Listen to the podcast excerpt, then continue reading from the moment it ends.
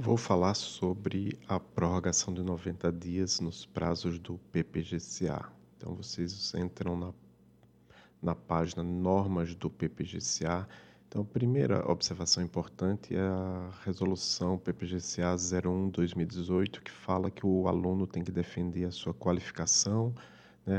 Na resolução 01-2018, está lá a apresentação do seminário de qualificação, blá blá blá e ali no artigo 3 fala que deve ser realizado até o fim do 18º mês, contado a partir do mês do ingresso do aluno como regular. Então, se o aluno passou a ser regular, por exemplo, em 1 de fevereiro de 2019, no período normal ele teria até 1 de fevereiro de 2019, 1 de fevereiro de 2020, mais seis meses, 1 de agosto de 2020. Com essa prorrogação, passou a ser 1 de novembro de 2020. E lá no regulamento do PPGCA, com alterações de fevereiro de 2018, está dito que ele teria até. Deixa eu ver aqui onde é que fala da duração.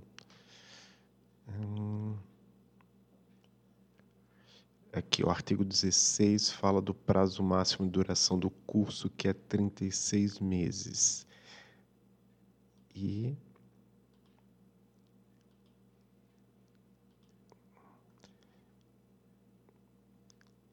aqui no artigo 23 fala que o prazo mínimo de duração do curso é 12 meses e os estudantes deverão completar todos os requisitos do curso no prazo de 24 meses como aluno regular Parágrafo único. Em casos excepcionais, por solicitação do orientador, com aprovação do colegiado, pode ser concedido ao estudante prorrogação de até um ano, desde que o prazo máximo não, ultrapasse 36 meses.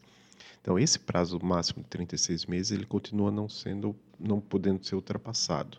A gente não mudou isso. Por quê? Porque se você entrou, por exemplo, em 1 de fevereiro de 2019, o esperado é que você termine até 1 de fevereiro de 2021, com esses 90 dias que a gente colocou, decidiu na reunião de colegiado, então seria 1 de maio de 2021.